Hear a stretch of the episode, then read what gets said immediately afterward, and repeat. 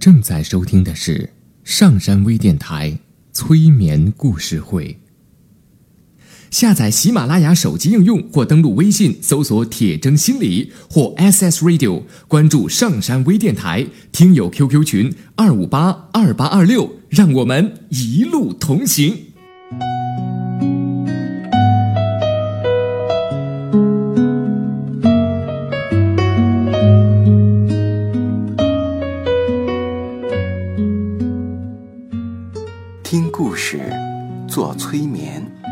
对话内心的最深处，与我们一起畅游故事的海洋。聆听资深心理咨询师刘铁铮的催眠故事会。上山微电台独家首发。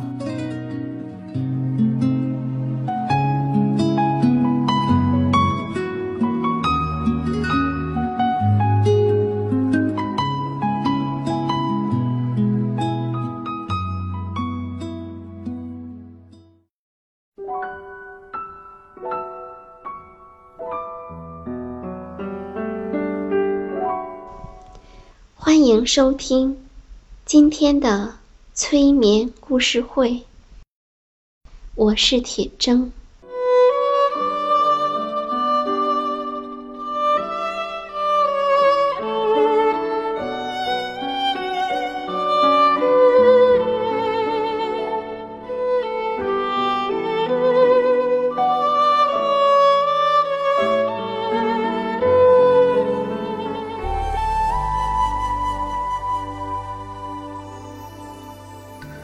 现在，请你舒服的坐着，或者躺着。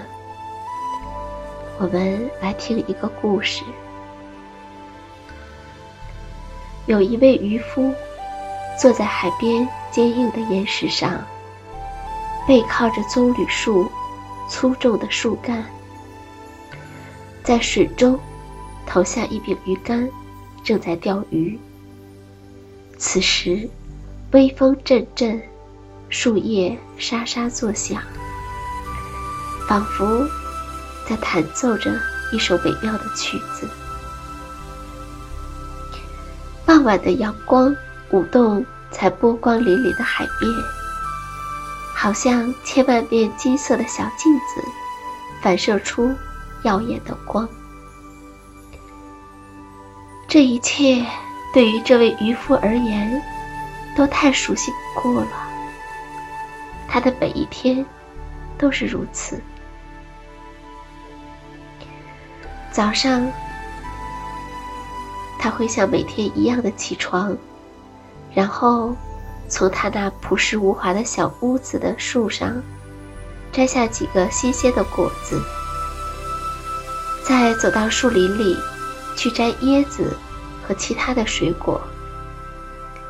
回来之后，他会在他的花园里耕作，种一些农作物。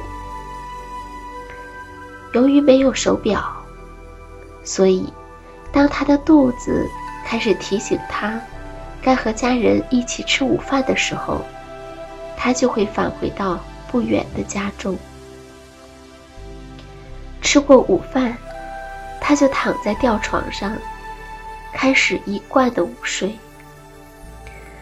他不需要担心财产和孩子，因为在这个村子里，没有人特别的富有。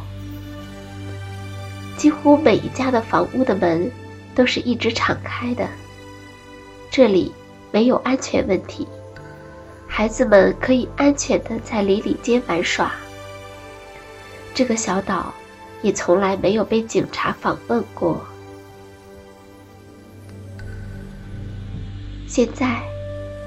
当太阳以一种绚烂的姿态平静地坠入地平线，微微的海风也亲吻着这一天中最后的温暖时，渔夫就坐在那由他的祖祖辈辈用岩石搭建起的海堤上。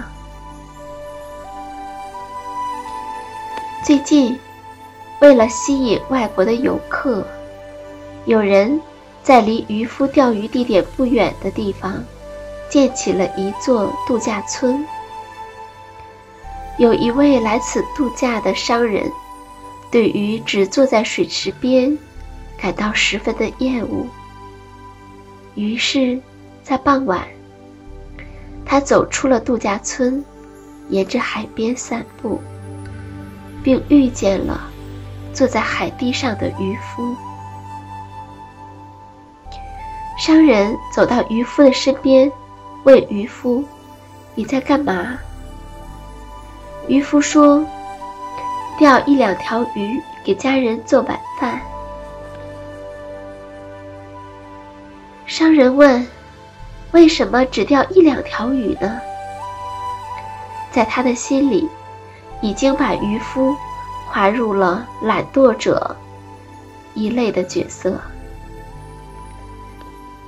海里看起来有很多鱼吧？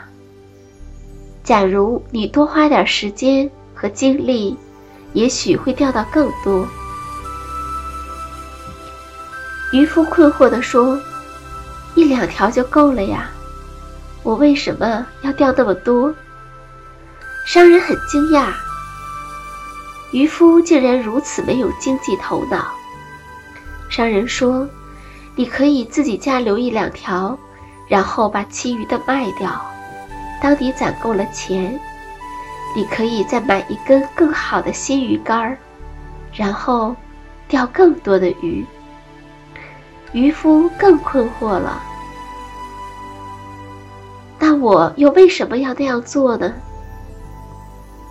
商人说：“等你的钱攒多了，你就可以买一个网，网到更多的鱼，赚更多的钱。那又怎样呢？”卑微的渔夫问道。然后，这个有钱的商人说：“你就可以买一艘船，或者再借些钱多买几艘船，建一个海上捕鱼队。之后，你再把赚来的钱投到国际股市中，也许你会变成一个大富翁啊！”说到这儿。商人对渔夫的商业无知感到有些沮丧。渔夫抬起头来，用一种古怪的目光看着这个想法奇怪的陌生人。他在想：大海和土地已经给予自己很多了，那么自己为什么还要索取更多呢？难道？要把从家人和朋友那里获取的慷慨帮助，反而再卖给他们吗？这个商人继续说：“假如你按照我说的去做，你就会变得非常的富有，并且你会想要什么就有什么。”渔夫。越来越困惑了，他问道：“那么，假如我有钱了，我用那些钱来做什么呢？”商人得意地回答道：“就像我现在这样啊，每年你都可以度假两周，想做什么就做什么，比如……”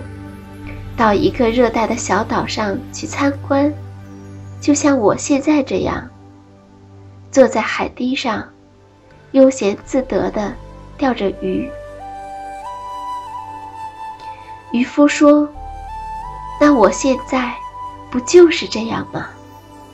而且，我不是每年只有两周这样，而是天天都可以这样啊。”